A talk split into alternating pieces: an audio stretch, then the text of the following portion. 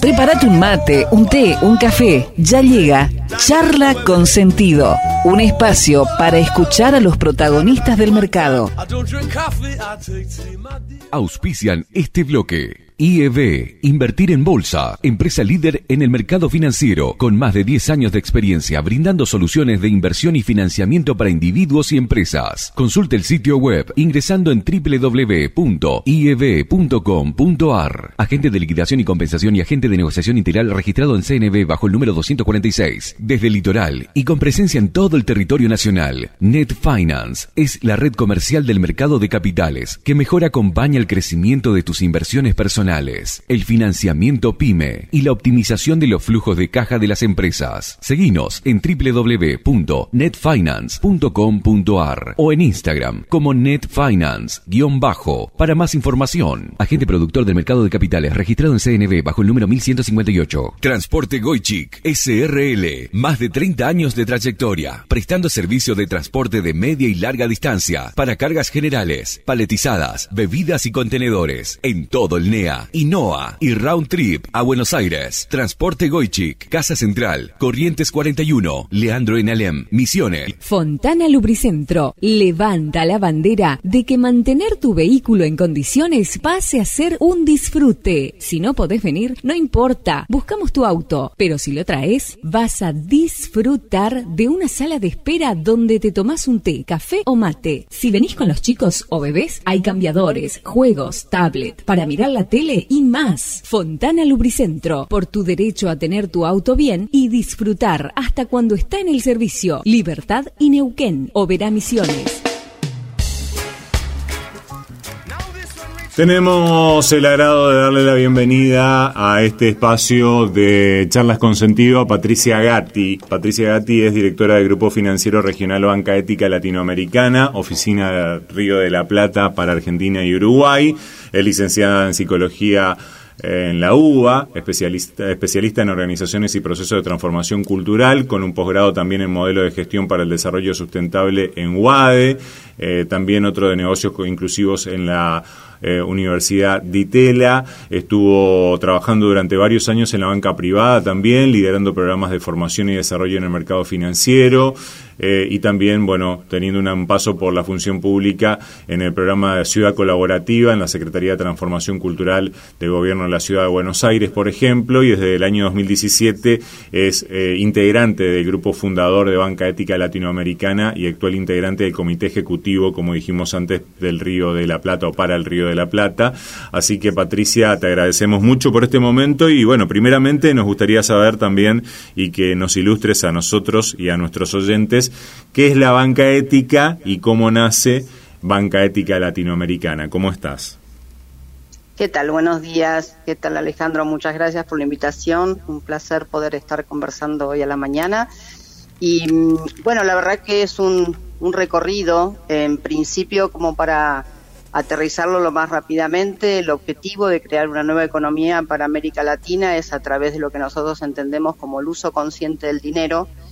y quien nos trajo hasta acá eh, fue Joan Melé. Joan Melé probablemente hayan escuchado algunas de sus conferencias. Él eh, participó en el board justamente directivo de Triodos Bank, que es un banco que para nosotros es un reflejo en términos de valores y objetivos, que fue creado en Holanda. Fue el primer banco ético regulado del mundo que se inició allá por la década del 70 con un movimiento que hoy agrupa más de 70 bancos regulados en el mundo, ¿no? Con esta mirada.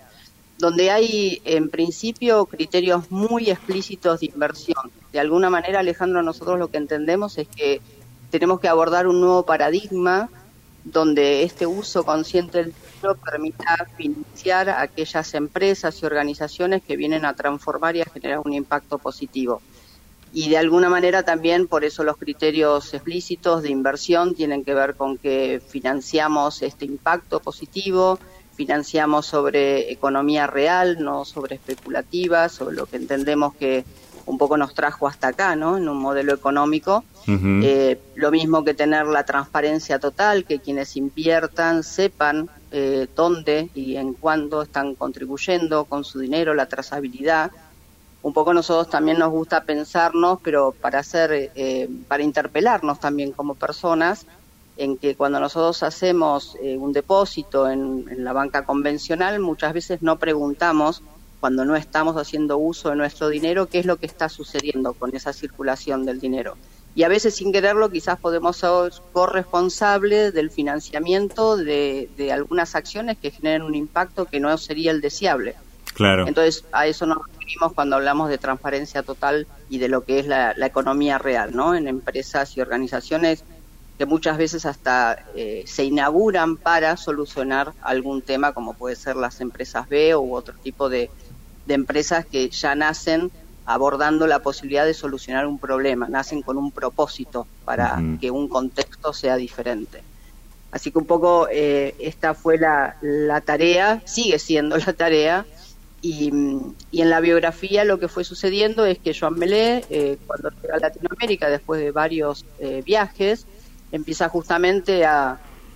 trabajar en, a través de sus conferencias en la propuesta eh, de una banca ética latinoamericana. Y ahí tremendo desafío, porque claramente a diferencia de Europa no hay una única moneda, no hay una única regulación, con lo cual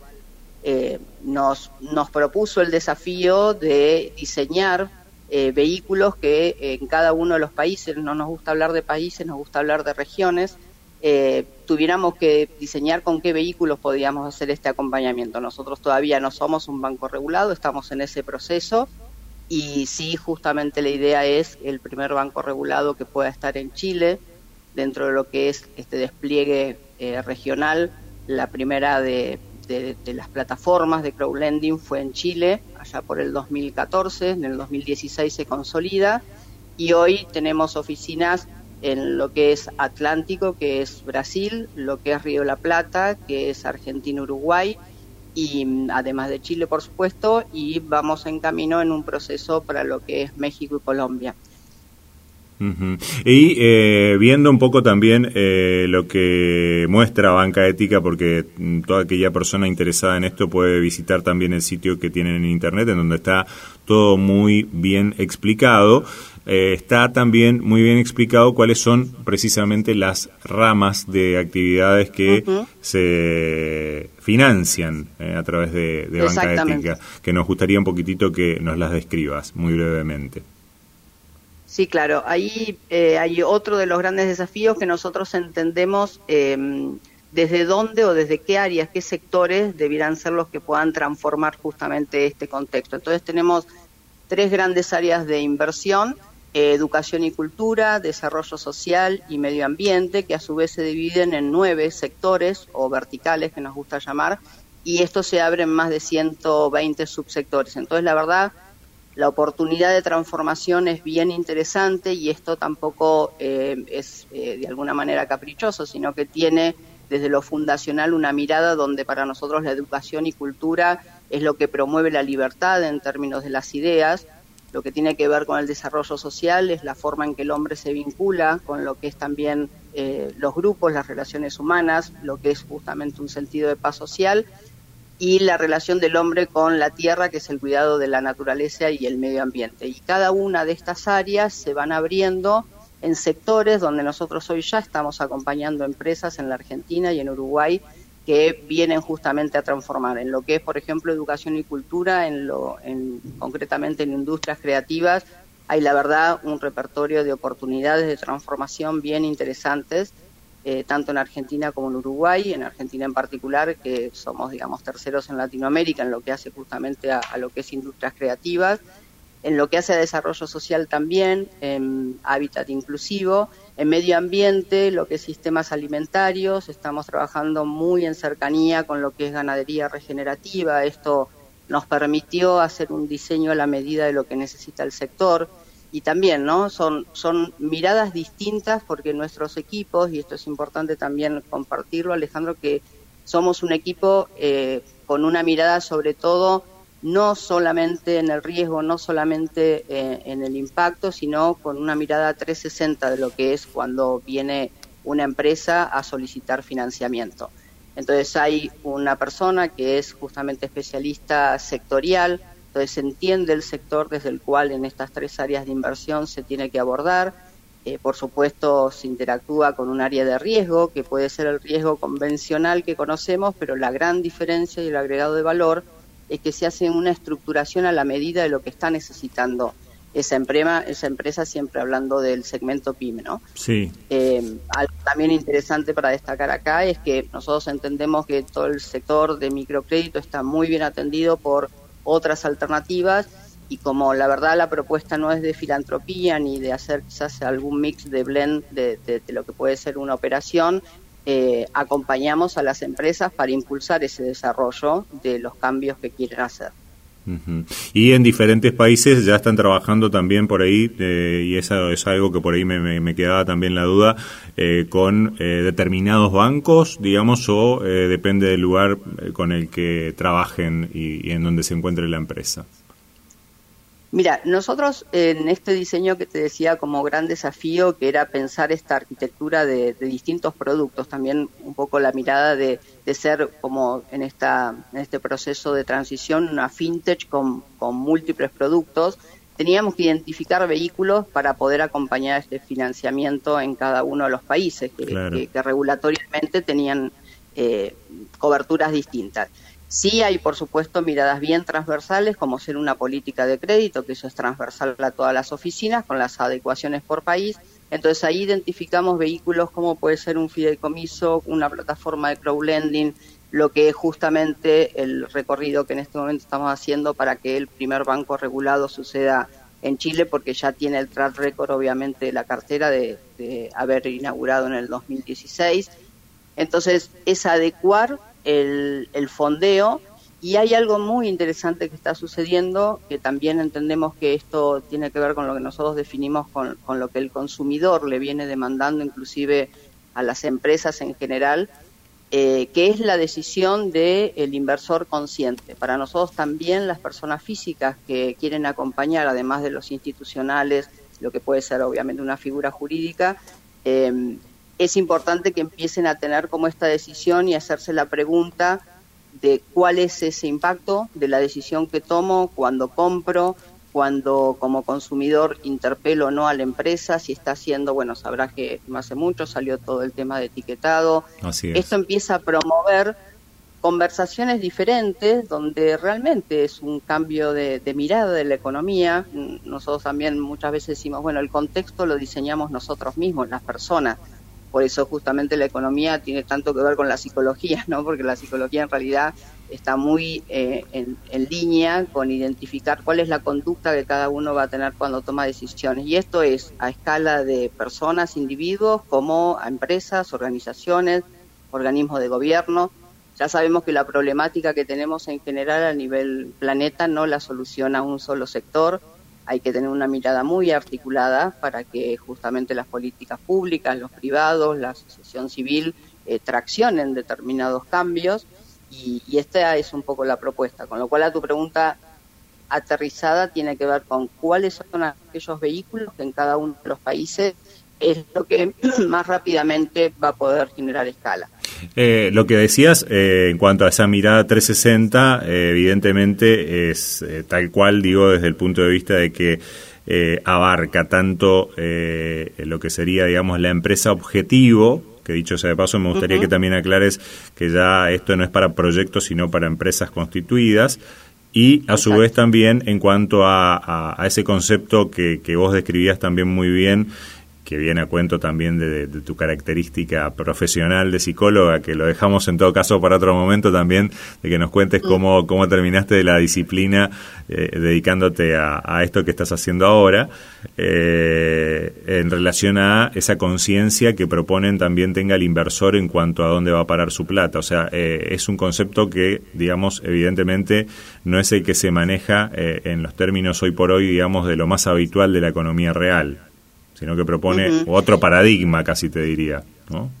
Tal cual, tal cual, pero más que nada porque las preguntas son las que nos interpelan en el sentido de decir, bueno, eh, yo también tengo que ser corresponsable si estamos esperando que algo cambie, nosotros también decimos que a medida que se van generando créditos, se va generando un contexto, o sea, eso es generador de un contexto. Entonces, cuando las personas, las empresas empiezan a, a identificar una forma distinta de hacer y de enfocar la economía, bueno, hay toma de decisiones diferentes y hay impactos diferentes. Creo que en este sentido lo más importante es tener la toma de conciencia y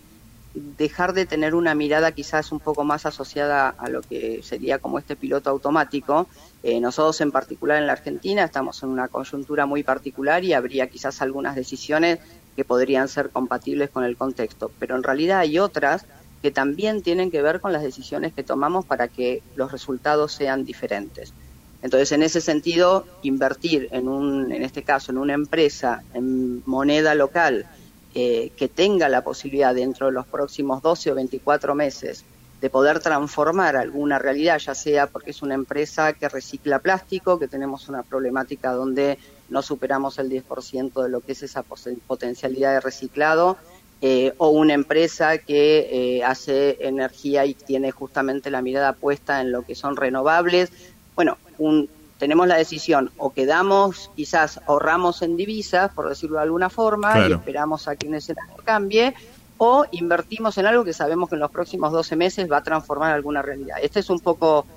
eh, quizás el planteo. Y sí, respondiendo a lo que vos traías, nosotros no acompañamos ni startups ni lo que es capital semilla eh, en términos de emprendimiento, sino empresas que ya están constituidas mínimamente en dos años, transitan un proceso, un primer proceso está asociado a la evaluación de impacto, lo que primero se hace para entender el qué, el cómo, el por qué, para qué la empresa hace su trabajo, para qué hace lo que hace y cuál va a ser el destino de ese financiamiento, y ahí hay una primera instancia de evaluación de impacto. Si la evaluación de impacto es favorable, recién ahí avanzamos en instancia de evaluación de riesgo, articulada obviamente no en soledad, mirando solamente balances y o primer fuente de repago, sino que va a estar articulada con, el equipo de, impacto. Y después entra un comité de crédito, o sea que recién ahí es donde termina esa primera instancia del proceso, donde el comité de crédito termina de aprobar o eventualmente no, o hacer algún tipo de, de aporte para, para reconfigurar quizás la estructuración a la medida y recién ahí está en condiciones de poder ser acompañada con financiamiento. Y esto también va acompañado con determinadas garantías que indefectiblemente nosotros tenemos que cuidar tanto, eh, por supuesto, el pasivo, el activo, tanto el inversor como quien es el solicitante de, un financiamiento. Así que ahí es un, un equilibrio que hay que ir acompañando. Y esto es llevado adelante también por lo que veíamos eh, en lo que es el, el brochure que, que, nos pasabas también para, para ver un poco de qué se trata Banca Ética Latinoamericana, de bueno un equipo realmente muy nutrido de profesionales de las distintas ramas que, que, se dedican a, desarrollar justamente cada una de esas tareas. Por último, Patricia, también te preguntamos, bueno, ¿en qué medida eh, ustedes evalúan que, que, se han ido cumpliendo los objetivos de, Banca Latinoamericana, este, de Banca Ética Latinoamericana en el transcurso de, de, esta, de estos cortos años de existencia hasta acá? Sí, Muchísimas gracias por esa pregunta, Alejandro, porque la verdad es un proceso de transformación y de aprendizaje permanente. Estamos, por supuesto, muy muy entusiasmados porque imagínate que nosotros teníamos previsto la apertura de lo que era una de las oficinas, en este caso el de Río de la Plata, en el 2020 y no te voy a contar qué es lo que sucedió en el 2020. Claro, no hace falta. Eh, Claro, y aún así avanzamos, la apertura fue en 2021, en, en agosto, eh, con lo cual estamos próximos ya a cumplir los dos años y, la verdad, eh, con muy buenos resultados y con la intención de que esto se vaya potenciando, porque hay, hay mucho en lo que justamente les toca a ustedes que tiene que ver con la difusión, con ampliar la conversación a los distintos sectores, eh, muchas empresas y en particular también en misiones, que es lo que toca, eh, están muchas veces haciendo eh, buenas prácticas sin tenerlas identificadas con el impacto favorable que generan. entonces creo que ahí hay una, una responsabilidad compartida de difusión que es lo que va a permitir que seguramente cada vez esto se vaya robusteciendo y bueno, y el camino cada vez vaya pudiendo escalar. Así que con, con mucho trabajo por delante, contentos hasta acá, pero siempre falta. Somos muy exigentes en la mirada. Sabemos que, esto solo, digamos, es, es un inicio, pero hay que seguir trabajando mucho, mucho más. Patricia, eh, dejamos la conversación en un paréntesis porque, bueno, la próxima vez que charlemos con, con ustedes eh, ya nos vamos a estar a lo mejor metiendo un poco más de lleno en lo que tiene que ver con, bueno, lo que puede llegar a ser eh, la pregunta que se puede hacer cualquier eh, interesado en poder este, resultar aspirante a, ser pasible de, un crédito, de un aporte, de una inversión por parte de Banca Ética Latinoamericana, como también probablemente eh, inversor desde el punto de vista de apoyar algunas de las líneas que, que ustedes sostienen en cuanto a financiamiento. Así que te queremos agradecer mucho y bueno, y le ponemos un transitorio paréntesis a este diálogo para continuarlo más adelante y desde ya agradeciéndote muchísimo este, este momento. Bueno, yo muchísimas gracias a ustedes de parte del equipo también y sí, por supuesto, en ese mientras tanto los invitamos a que puedan navegar la página, eh, lo que es bancaeticalat.com y lo que son las redes y bueno, y entrar en, contacto y por supuesto a disposición para poder seguir conversando. Muchísimas gracias a, a, la propuesta también de estas charlas con sentido que me parece bien interesante seguir profundizando. Bueno, muchísimas gracias Patricia, hasta una próxima oportunidad.